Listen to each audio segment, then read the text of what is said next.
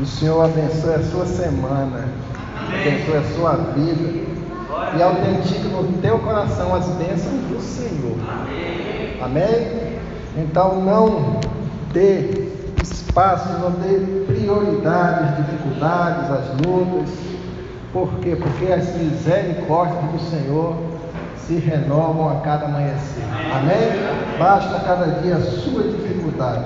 Comece a sua semana entregando toda a sua vida, todas as áreas da sua vida no altar do Senhor. Amém? Você que nos acompanha virtualmente, Senhor, te conceda a graça, abençoe sua vida, te dê também uma semana especial na presença dele.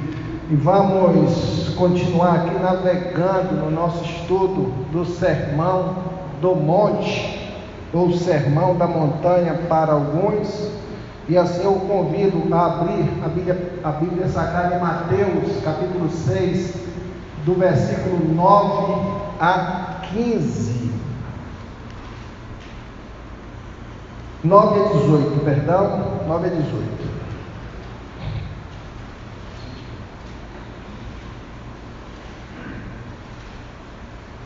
Amém?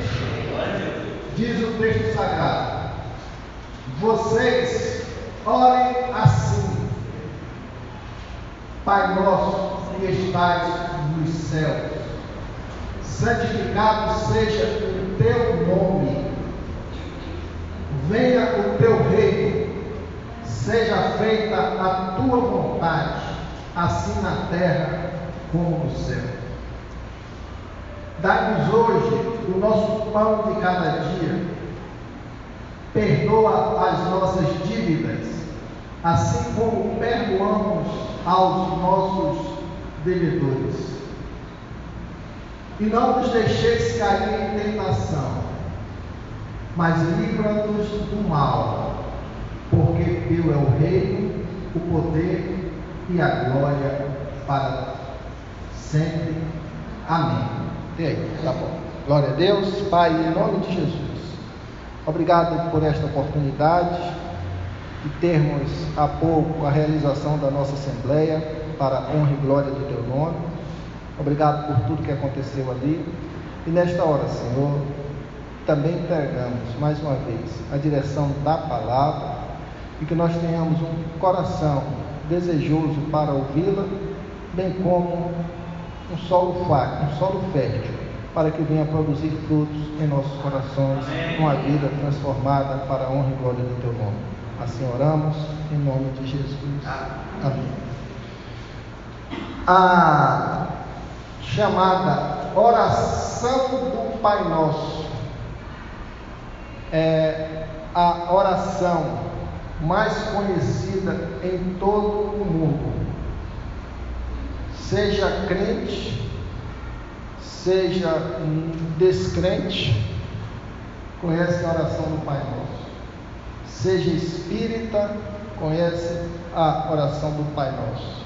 Seja ateu, conhece a oração do Pai Nosso.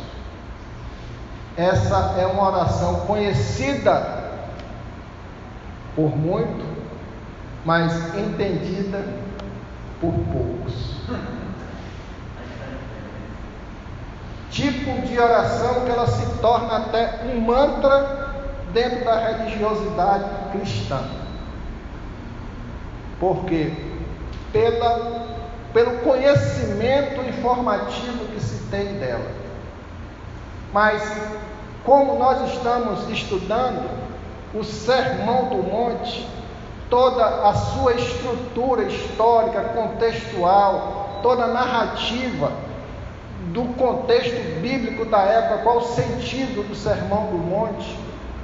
E dentro desse Sermão do Monte, o Senhor entra agora na questão da oração, a partir do versículo 5, quando o Senhor começa a tratar do modelo de oração, como foi estudado na, na aula anterior, a questão da religiosidade, das vãs repetições, da necessidade de se orar em secreto e que a gente tirasse o peso do nosso coração de uma forma sistemática de oração que nós herdamos culturalmente.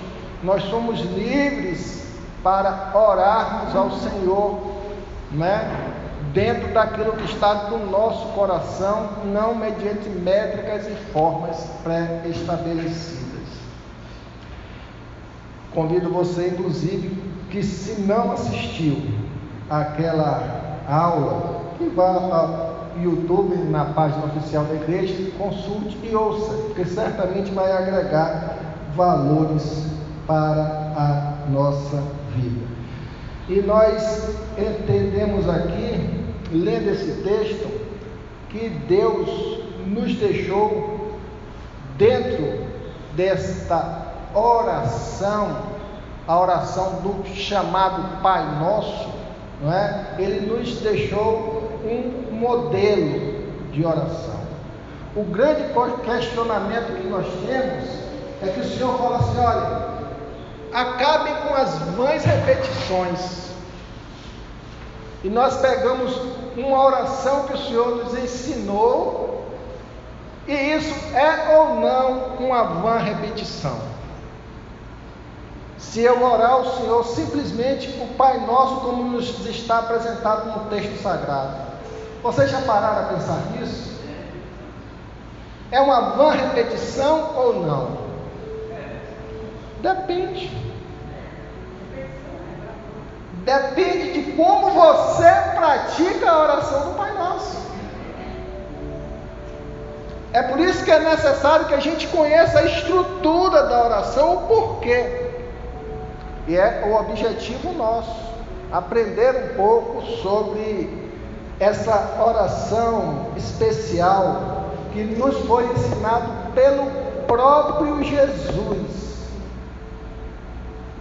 Pelo próprio Jesus, para que nós soubéssemos o que, digamos assim, a expressão arte, nós tivéssemos assim uma estrutura mínima para nos apresentarmos diante de Deus.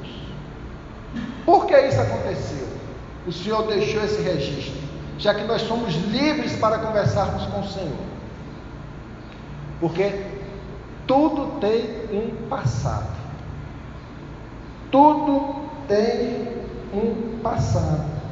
E a gente precisa entender um pouco. Os judeus, na sua religiosidade e na sua prática de orações na sinagoga, eles praticavam o chamado Kadish. Depois vocês pesquisem na internet Kadish. Né? Era uma oração ritual que era feita nas sinagogas, uma média de três vezes ao dia. E essa Kadish, ela significa sagrado. Era uma, uma oração considerada sagrada e para o sagrado que era Deus, que era ela representava uma declaração do desejo sincero de que o grande nome de Dus, que o judeu não fala Deus, ele fala Dus, seja fosse exaltado. Era inclusive usado nas cerimônias fúnebres. É por isso que nós vemos hoje muito a citação do Pai Nosso. Ontem mesmo eu participei de um velório que a oração que foi feita foi a oração do Pai Nosso. Isso tem um porquê, porque na cultura judaica que influenciou o catolicismo e, consequentemente, é praticado até os dias de hoje. Esse Kadish Olha só o que essa oração diz, a oração que é praticada até hoje pelos judeus na sinagoga. Olha o que ele diz: Exaltado e santificado seja o seu grande nome no mundo, que ele criou conforme a sua vontade. Que o seu reino domine ao longo de nossa vida e, em vossos dias e por toda a vida de toda a casa de Israel, prontamente e sem demora. A isto diga amém. Jesus, como um bom judeu, tinha conhecimento dessa prática de oração. E eles geralmente dentro da sua religiosidade, as orações eram o quê? Repetidas. O judeu repetia aquele, aquela série de mantras, as 18 orações que nós explicamos aqui na aula anterior, e era a prática da religiosidade. E chegou um ponto dos discípulos virarem para Jesus, está lá em Lucas 11, salvo engano, assim: Senhor, ensina-nos a orar. Mais uma vez, o Senhor já tinha ensinado a oração e eles ainda tinham a segurança. E o Senhor repetiu de novo a oração do chamado Pai Nosso, né? O Senhor, quando estava ali no Sermão do Monte, ali quem, quem fazia parte daquela multidão? A gente explicou aqui que eram os fariseus, os essênios, os zelotes e os que eu não me lembro agora, depois eu digo, é certo? Saduceus. Os saduceus que estavam ali eram todos judeus, todos dentro dessa cobertura chamada judeu, cada um com sua interpretação. E ali todos eles tinham a sua prática religiosa de oração, mas sempre ritualística. E o Senhor veio e começou a trabalhar a partir do versículo 6, 9 de Mateus. A oração do Senhor Jesus, presta bem atenção, ela foi falada pelo Senhor em hebraico. O Senhor, quando esteve conosco aqui, ele passou um tempo, falou em aramaico, mas principalmente ele falou em hebraico. Só que foi escrita a oração em grego. Novo Testamento é traduzido em grego, escrito em grego, grande parte dele. Só que algumas palavras no hebraico têm uma conotação diferente no grego. E aí começam a surgir algumas distorções do sentido exato da oração que o Senhor nos ensinou. A gente precisa entender, como bom cristão, o que nós estamos praticando, em especial a oração do Pai Nosso, que é a oração especial. Eu quero dizer aqui para vocês que não é considerada vã repetição você olhar, orar através do Pai Nosso. Não é. Porque a oração especial que o Senhor nos ensinou, ela passa a ser oração com vã repetição quando você o faz sem discernimento da essência dela. E a gente vai começar a perceber agora o que vem a ser essa oração do Pai Nosso para quando nós estivermos orando o Senhor começa a ministrar nos nossos corações e muitas vezes vai nos colocar num aperto. Porque todas as áreas da nossa vida, da nossa ética cristã, ela está envolvida na oração do Pai Nosso. E você vai orar por determinadas situações que você está passando no seu coração, o Senhor vai te dar resposta. Mas se você orar o Pai Nosso com o entendimento do que o Senhor Jesus quis falar como oração modelo para as nossas vidas. E ele começa assim, no primeiro ponto, que a gente pega aí no 6, 9. Portanto, orai vós desse modo. Ele está nos orientando a oração, o modelo de oração que devemos praticar quando ele diz: Pai nosso que estais nos céus. Ele usa a expressão Pai nosso. Por que usar a expressão Pai nosso no plural? Se sou eu que estou falando e poderia falar meu Pai.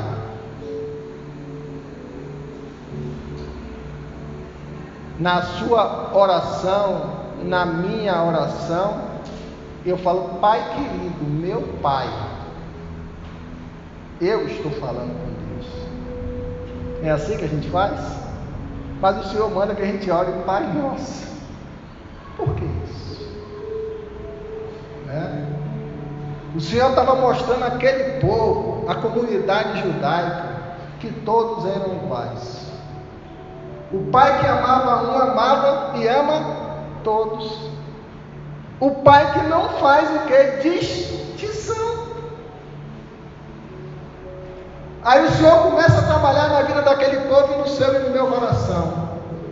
Muitas vezes nós rejeitamos pessoas, excluímos pessoas e até muitas vezes rejeitamos pessoas como se aquelas pessoas, por ter nos agravado, nos machucado, serem consideradas como indignas do Pai. Mesmo você fazendo a sua oração individual, é o Pai Nosso, para que a gente possa entender para aquela comunidade judaica que rejeitava outros povos, rejeitava que não fosse judeu, eles precisavam entender que o Pai era o Pai de. Isso é muito profundo dentro da simplicidade. E a gente tem que viver dentro da simplicidade. Dentro daquele contexto também, irmãos, e na Bíblia Sagrada nos revela, em várias passagens, eu anotei quatro. Lucas 16, 24. Olha o costume, a tradição do judeu. O que, que ele diz? Então chamou Pai, tem misericórdia de nós. O judeu, ele tinha um referencial de pai quem? Abraão. Então chamou o pai Abraão, tem misericórdia de mim, manda que Lázaro olha quando Deus dá, já que minha língua, porque eu estou sofrendo muito nesse lado. Então, na cultura deles, envolvia a, a, a, a consideração a outros pais. Se você for lá em João 8,39, quando ele vai dizer: Responderam-lhe e lhes disseram: Nosso pai é Abraão. Jesus disse-lhes: Se fosseis filhos de Abraão, farias as obras que Abraão fez. Aí nós vamos para João 4,12, outra passagem bíblica. Acaso tu és maior do que o nosso pai Jacó, que nos deu o poço, do qual ele mesmo bebeu, e bem assim seus filhos e seu gado? Filho de Deus, com o próprio Deus, com o Deus vivo que habita entre nós, Jesus Cristo. Olha as situações que precisavam ser tratadas. Aí o Senhor vem e faz aquela primeira orientação, Pai Nosso, para que comece a haver uma desconstrução em relação ao Pai verdadeiro como também ao entendimento do povo judeu de que todos eram iguais e tinham só unicamente o Deus único e verdadeiro como Pai e Criador de todas as coisas. Mateus 23, 9. O que é que diz? E a ninguém na terra chame e a ninguém na terra o que chamem de porque vocês só têm um Pai, aquele que está nos céus. E a gente começa a perceber como as coisas começam a se encaixar, né? Para a gente, no sentido espiritual, precisamos, dentro das nossas orações, entender que o Senhor é o Pai de todos, que todos nós somos importantes para Deus, que nós somos criados à imagem e semelhança do nosso Pai. Que a gente não pode trabalhar em nossas vidas como cristãos fazendo distinção de pessoas. A gente ainda bota assim dentro da nossa cultura, né? Fulano de tal é meu pai na fé. Né? Pai espiritual na fé. A Bíblia diz que ninguém chamar de pai. Aquela pessoa, a pessoa que me abençoou, me levou a conhecer Jesus. Mas é uma prática que nós temos. A ninguém chamar de pai. Começou a entender? Começou a perceber a situação? Pai nosso, que estás aonde? Nos céus. Antes, porém, eu quero acrescentar mais uma coisa. O judeu, ele não usava a expressão eu. Ele não usava a expressão eu. Porque o eu, no hebraico, quer dizer ani, ani, que quer dizer pobreza. Ani quer dizer pobreza seja a pobreza material, seja a pobreza de um coração ruim, pecador, doente, miserável, orgulhoso, vaidoso. O eu, ele já tinha esse, essa noção do eu. Alguém se lembra de a aldeia de Betani, Ani? Aldeia de pobres. Betani, onde Lázaro morava. Bet Elém, Belém, casa do pão, casa da riqueza. Betani, casa de pobre. Então eles não usavam a expressão também eu, por causa disso. Aí o Senhor veio e trabalhou o Pai Nosso. Né? considerando todas as circunstâncias que envolvem a vida do ser humano. Quando o Senhor ele vem e diz: Pai nosso que estás nos céus. O Jesus estava fazendo uma abordagem e que precisava ser entendido que o, o judeu, considerando dos, que é o mesmo que Deus para nós, eles tinham ampla reverência a Deus, mas eles imaginavam né, que esse Deus, esse Salvador, né, viria numa forma de um grande Deus, né, de um Deus poderoso, para dominar tudo e eles viverem debaixo do cuidado desse grande Deus. E Jesus veio colocar as coisas em ordem. Inclusive ele dizia: Quem vê a mim vê o Pai. Mas Jesus também disse que ele voltaria para Deus. E aquela comunidade precisava ter o um entendimento de o Pai nosso que estás nos céus. Ele é a divindade que habita nos céus. O texto fala, não fala no céu, nos céus. Pai nosso que está nos céus. O Senhor, eles através da oração, eles precisavam entender que Deus estava nos céus por ser transcendente, mas o Senhor estava na terra com a vida de Jesus e era imanente. Eu poderia manter esse contato com Deus que está nos céus e com Deus que está na terra. mas sempre precisávamos entender da divindade do nosso Deus que está nos céus. E céu para o judeu é coisa muito séria. Deus para os judeus é coisa seríssima. Mas eles não tinham a profundidade do entendimento de Deus.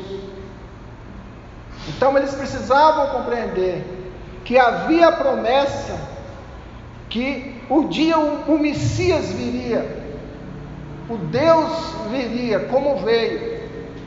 Mas esse Deus, por ser, onisciente, por ser onipresente, ele está nos céus.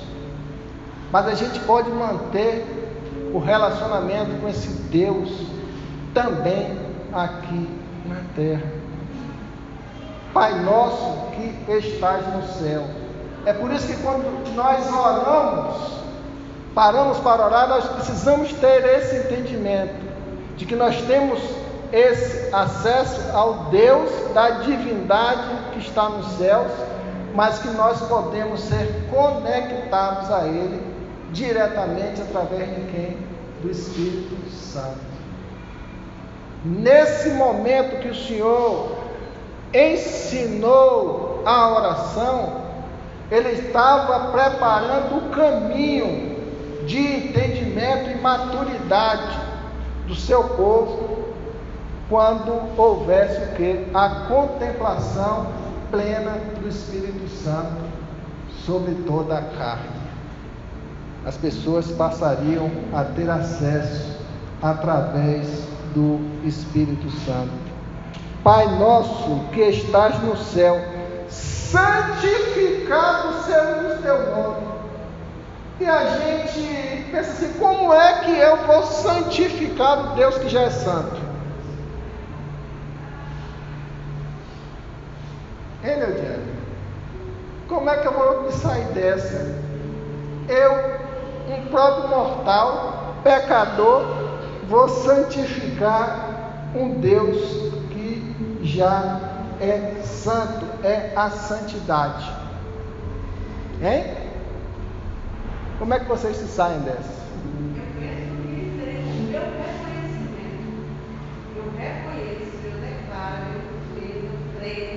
Muito bem. Porque Deus ele já é a santidade em essência. E nós aqui devemos não é santificar a divindade que ela já é santa. Não precisa disso. Mas a nossa declaração do reconhecimento de que nós adoramos o que? Um Deus santo. Inclusive porque um dos atributos de Deus é o que? A santidade. É por isso que quando nós oramos ao, ao Senhor Deus, nós devemos orar o quê? Com reverência, com respeito, né? com coração sincero, com coração santo perante o Senhor. Porque Deus é santo.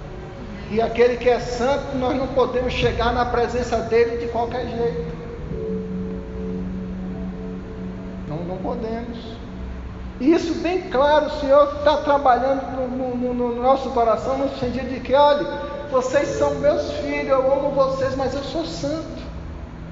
E vocês sejam santos em todo o seu modo de agir, porque vocês são separados, vocês são diferentes. Porque eu sou santo.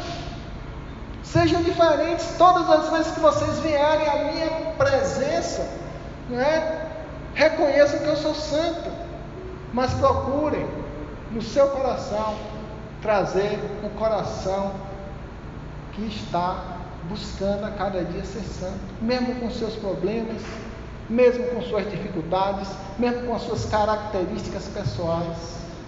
Se apresente ao altar do Senhor com sinceridade, com verdade, com o coração quebrantado porque você não está falando com qualquer um. E aí ele estava ensinando para aquele povo que já não conhecia a Deus de forma espiritual por força da religiosidade. Aquele povo tinha muitas dificuldades relacionamentais com outros povos, tinha conflito com, com os romanos, tinha conflitos com os samaritanos e outros povos, os quais eles foram é, é, é, perseguidos, digamos assim. Então eles precisavam tirar o manto da religiosidade e se apresentar diante de um Deus Pai, Criador de todas as coisas, como santo, mas com coração santo, não religioso. Como fica seu coração quando você se apresenta no altar do Senhor? Você se despede de muitas coisas? Confessa muitas coisas ao Senhor?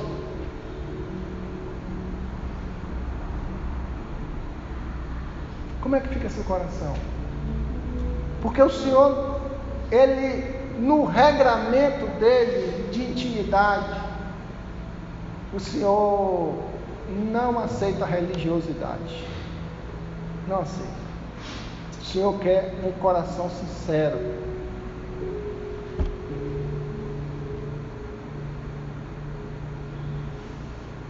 Santificado seja o teu nome. Aí a gente fala uma expressãozinha dessa assim: santificado seja o teu nome santificado seja Kadosh, santo, santo, santo.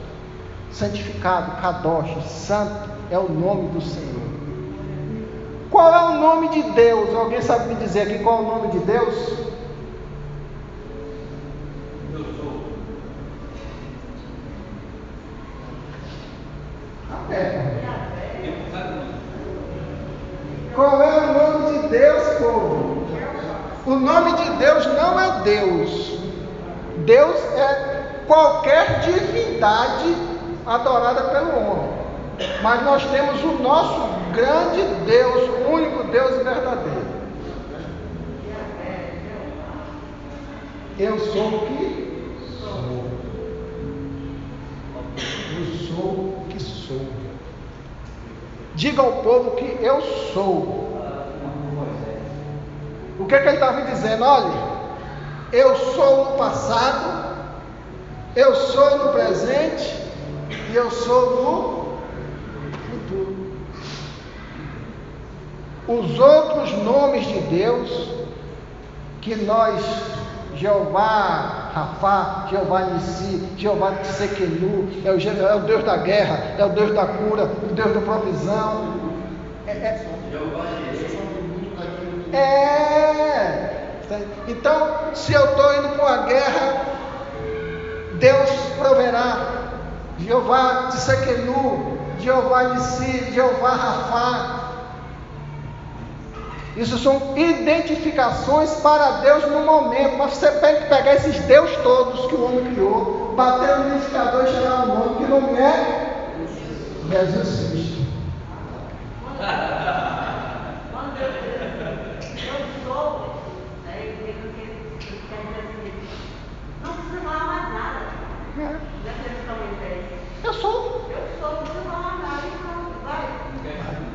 Eu sou o que sou. Aí nós temos um, um Deusinho no nosso coração, né? Aí você abre logo a boca, mas você sabe com quem está falando? Eu sou. Né? Eu sou, eu sou, eu sou, eu sou. Né? A gente não é nada.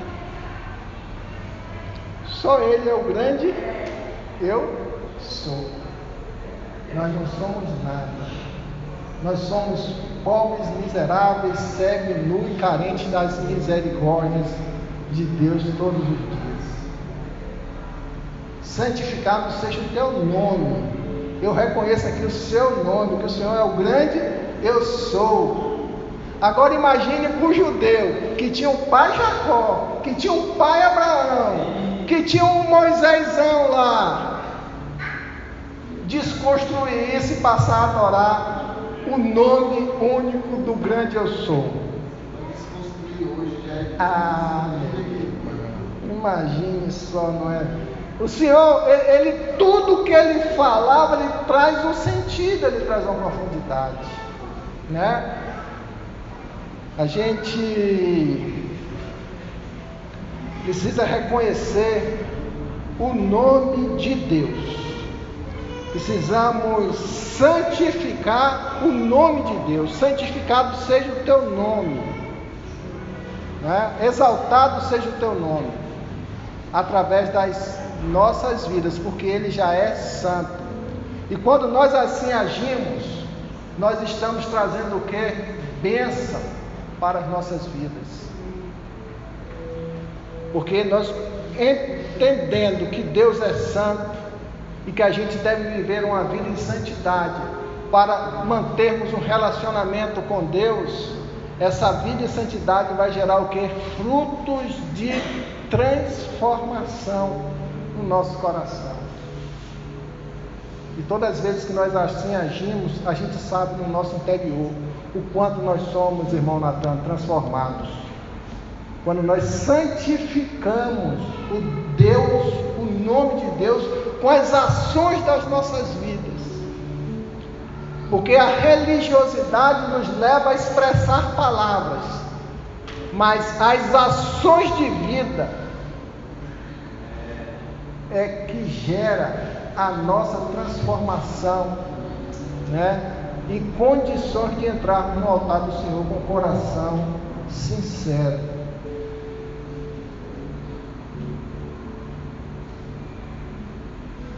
Há uma guerra constante nos nossos corações para a santificação do nome de Deus.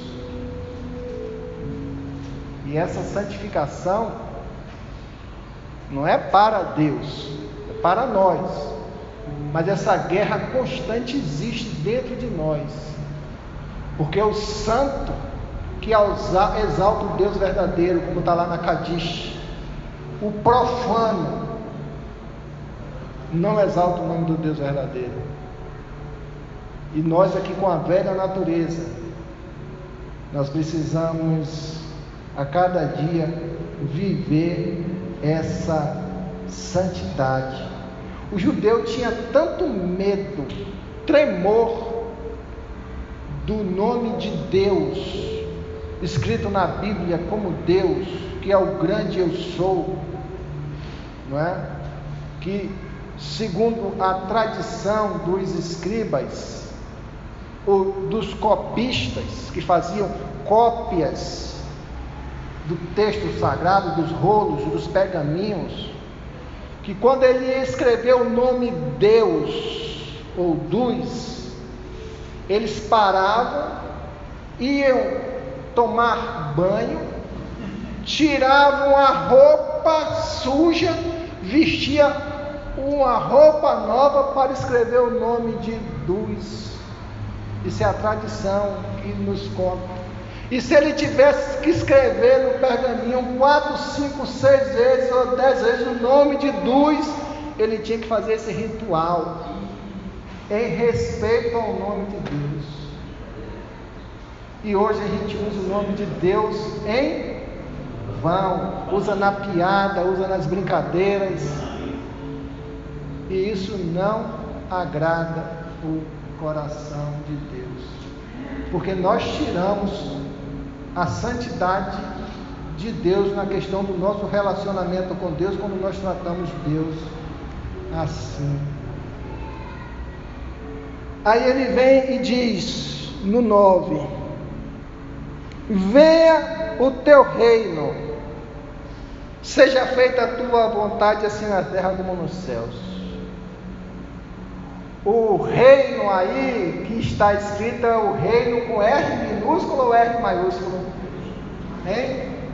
No seu texto sagrado está escrito como teu reino. Você vai pegar algumas traduções que o reino vai estar com R minúsculo. Tá? Mas tem algumas traduções que está com R minúsculo.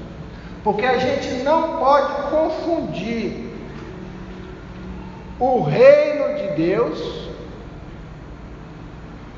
o reino de Deus pregado em Mateus 6, Mateus 5, né? que é, é chegado o reino de Deus. O texto sagrado é uma coisa, e as nossas vidas, né? Venha a nós o teu reino, o reino de Deus já tinha chegado, o reino de Deus já estava aqui, o reino de Deus já estava sendo ministrado por, por Jesus. O próprio Jesus Cristo falou: arrependei-vos, porque já chegou o reino de Deus. Já foi falado. Mas por que o Senhor, no texto aqui de algumas Bíblias, tem: venha a nós o vosso reino, se o reino já está aqui. Ou seja, o Senhor estava dizendo: olha, vocês precisam instalar no coração de vocês o reino que eu ministrei para as suas vidas. Chega lá em Mateus 5.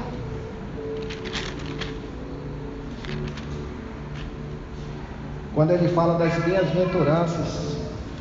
Bem-aventurados os humildes de espírito, bem-aventurados que choram, bem-aventurados os mansos, bem-aventurados que têm fome e sede de justiça, bem-aventurados misericordiosos, Bem-aventurados limpos de coração, bem-aventurados pacificadores, bem-aventurados perseguidos, bem-aventurados sois vós quando vos injuriarem e perseguirem, mentindo, disserem todo mal contra vocês.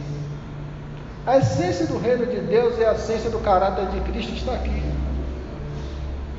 Aí o Senhor estava querendo que a gente autenticasse esse reino, esse reino que já existe, o reino celestial, o reino de Deus que está nos céus, mas que está também na terra, mas precisa estar onde? No nosso coração. Esse reino precisa estar em nossas vidas. Venha a nós o vosso reino. O reino já está aqui, já foi implementado, mas a gente trazer para onde? Para os nossos. Olha, eu estou orando ao Senhor, dizendo, Senhor, me dá um entendimento desse, desse novo estilo de vida. Eu preciso é, transformar a minha vida para que eu viva a, o estilo de cidadão do reino. Porque um reino formal de papel já está aqui. A gente precisa tirar isso que está aqui para dar vida. Tirar Jesus Cristo do papel e viver Cristo na nossa vida. E a cada dia a gente precisa. Ah, não, não, não.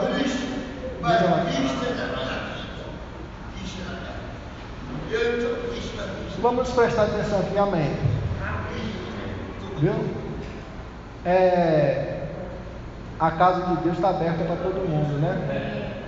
Mas a gente tem que ter cuidado porque muitas vezes a porta está aberta como está aí, entra pessoas desequilibradas e até mesmo conduzidas pelo inimigo e causam sérios constrangimentos. Precisamos ter cuidado com isso.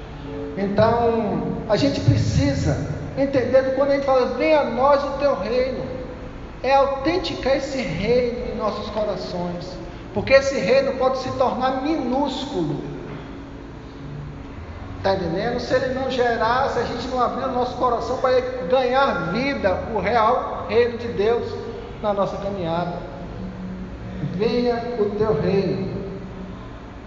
Esse reino, ele já está e a gente precisa ter o que? Conexão com os céus.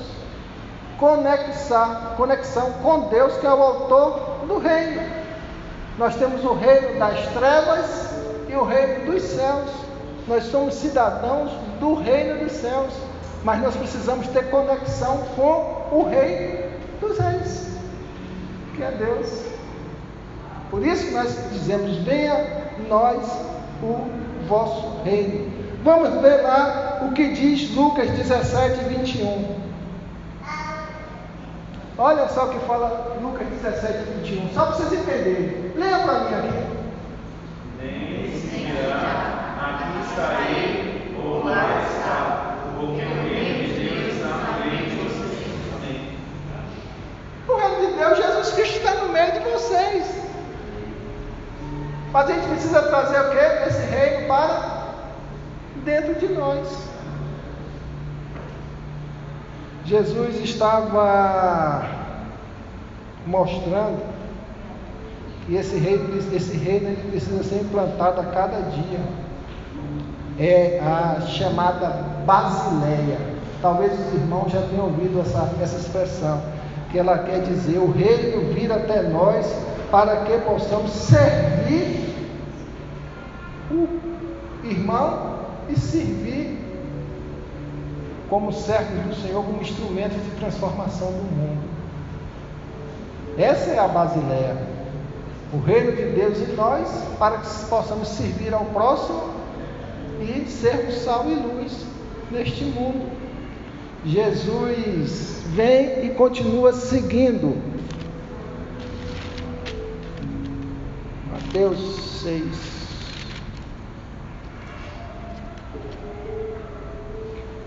Seja feita a tua vontade, assim na terra como nos céus. A vontade do Senhor é sempre soberana. E quando nós estamos orando, eu ouvi muito esses dias agora, que seja feita a vontade de Deus. A pessoa estava enferma, que seja feita a vontade de Deus, que seja feita a vontade de Deus. E a gente tem que viver debaixo da vontade de Deus. Né? Viver, o, o entender a vontade de Deus é entender isso. A sua palavra. Ah, pastor, eu estou querendo separar da minha mulher. A vontade de Deus está aqui. Senhor, estou obrigado com o irmão. A vontade de Deus está aqui. Senhor, eu fiz uma coisa errada. A vontade de Deus está aqui. Ele vai ter a resposta para tudo. Todas as respostas. Seja feita a tua vontade seja feita a vida da tua palavra em meu coração.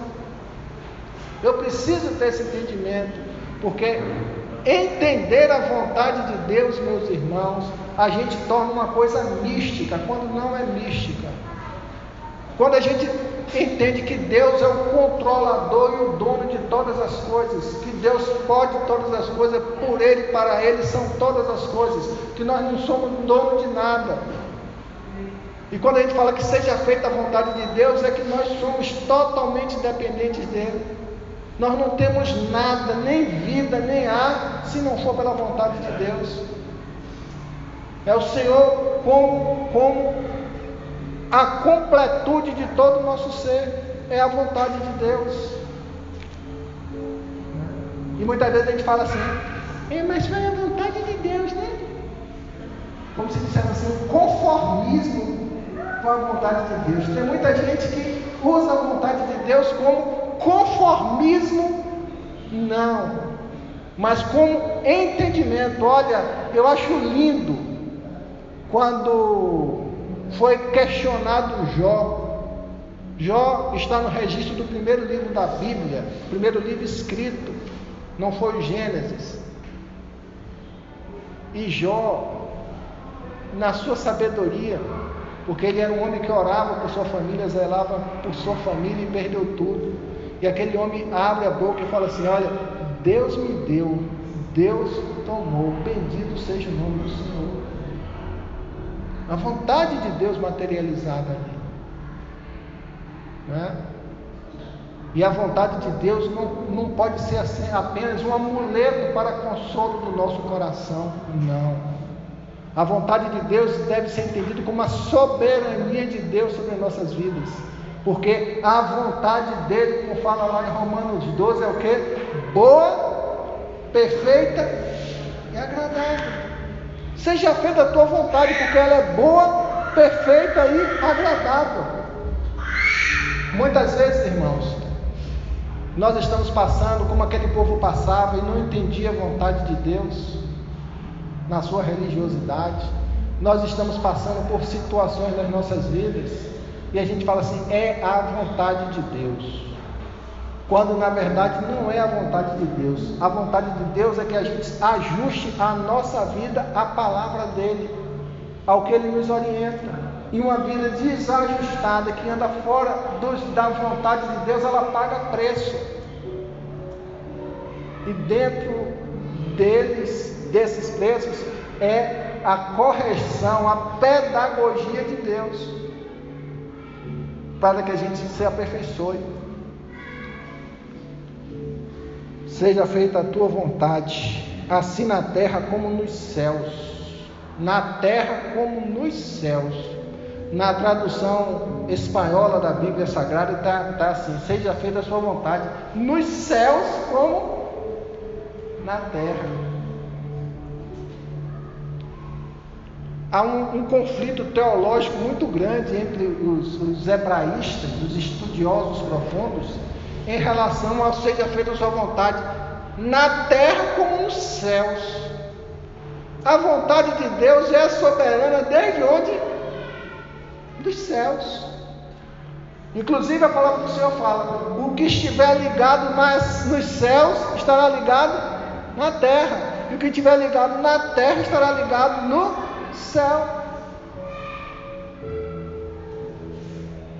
É a questão de assim na terra como nos céus. É a gente entender que é a supremacia de Deus. A vontade de Deus é sempre suprema. Não é? A vontade de Deus é uma vontade santa. Deus não está brincando de joguinho com a gente, não. De jeito nenhum. Não está manipulando as nossas vidas. Deus é santo. E Ele sabe o que Ele está fazendo. E a gente tem que entender Deus agindo debaixo da vontade desse Deus Santo e Soberano conduzindo nossas vidas. Muitas vezes nós passamos por uma prova, por uma tentação, por uma luta, porque Deus está o que? Nos tratando em áreas das nossas vidas. Né? E a gente não manda de que seja feita a vontade de Deus, a gente não entende que a gente precisa o que? Mudar a área das nossas vidas. Tem áreas das nossas vidas que precisam ser mudadas para que seja implementada plenamente a vontade de Deus, a qual nós declaramos de boca: seja feita a vossa vontade, e que não é assim. O pão nosso de cada dia nos dai hoje. O pão nosso, ele está falando aqui, não é, é, é no, quando atravessava pelo deserto, o Senhor dava um maná diário. E que você não guardasse o dia seguinte, que dava o quê? Bicho. Mas na verdade, numa boa tradição, o Senhor está dizendo assim: não é só o pão nosso, não, de cada dia, está dizendo o pão da nossa necessidade. A tradução vem o pão nosso de cada dia, mas na verdade é o pão da nossa necessidade. O Senhor sustenta, porque Ele é um Deus provedor, nos dá cada dia. E Ele está falando aqui dentro disso daqui que a gente deve viver a cada dia, na dependência do Senhor. Eu não devo viver a minha vida com minha mente ansiosa e preocupada com o futuro, porque ao Senhor cabe o futuro. As nossas necessidades de hoje Ele vai prover. Amanhã Ele diz: as misericórdias do Senhor se renovam a cada a cada amanhecer, então viva o seu dia com a sua dificuldade, com a sua dor. Basta a cada dia seu mal, a sua dificuldade. Mas o Senhor, neste dia, Caio, Ele dá o que? A proteção, Ele dá a sustentação dele. Então, quando você para para orar, pão nosso de cada dia, você, tá, você já está ligado que é o pão da minha necessidade. O, o que é que eu estou precisando de Deus hoje para vencer esse infortúnio que eu estou passando, essa luta que eu estou passando? Deus vai dar a, a, a, provisão. E a gente usa muito aquela expressão: é, temos que matar um leão a cada dia, né? chamando para nós a responsabilidade. Não, Deus vai nos sustentar a cada dia, porque nós somos o que? Dependentes do Senhor. Perdoa as nossas dívidas, assim como nós perdoamos também os nossos devedores.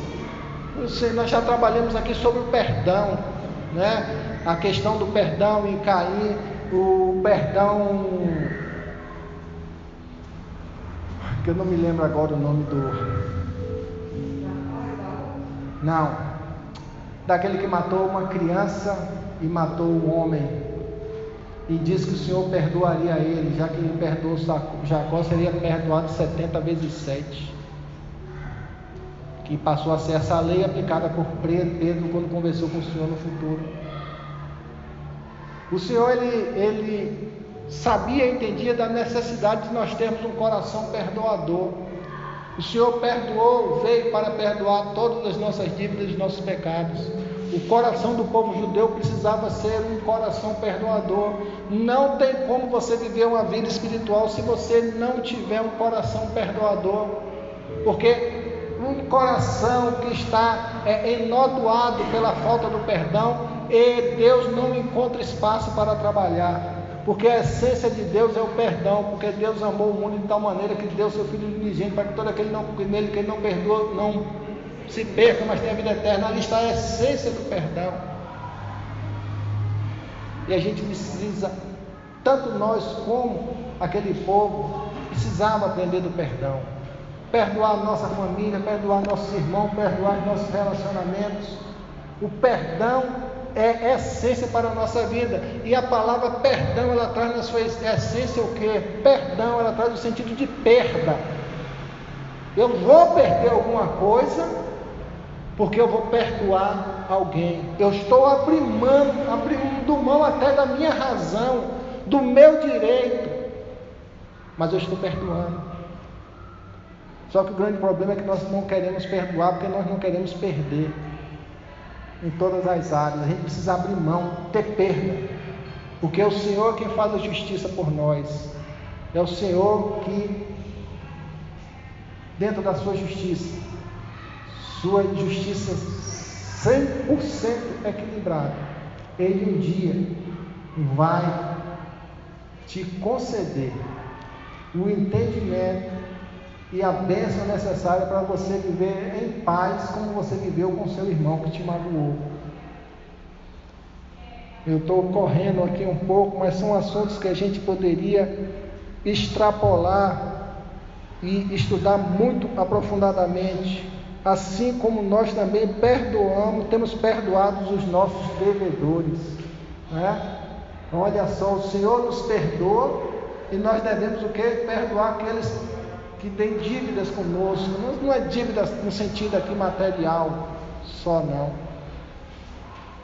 Se você não perdoa o seu amigo ou aquele que te está em dívida com você, em qualquer situação, você não é digno de receber o perdão de Deus porque se perdoarem os homens as suas ofensas, o vosso Pai Celestial vos perdoará também.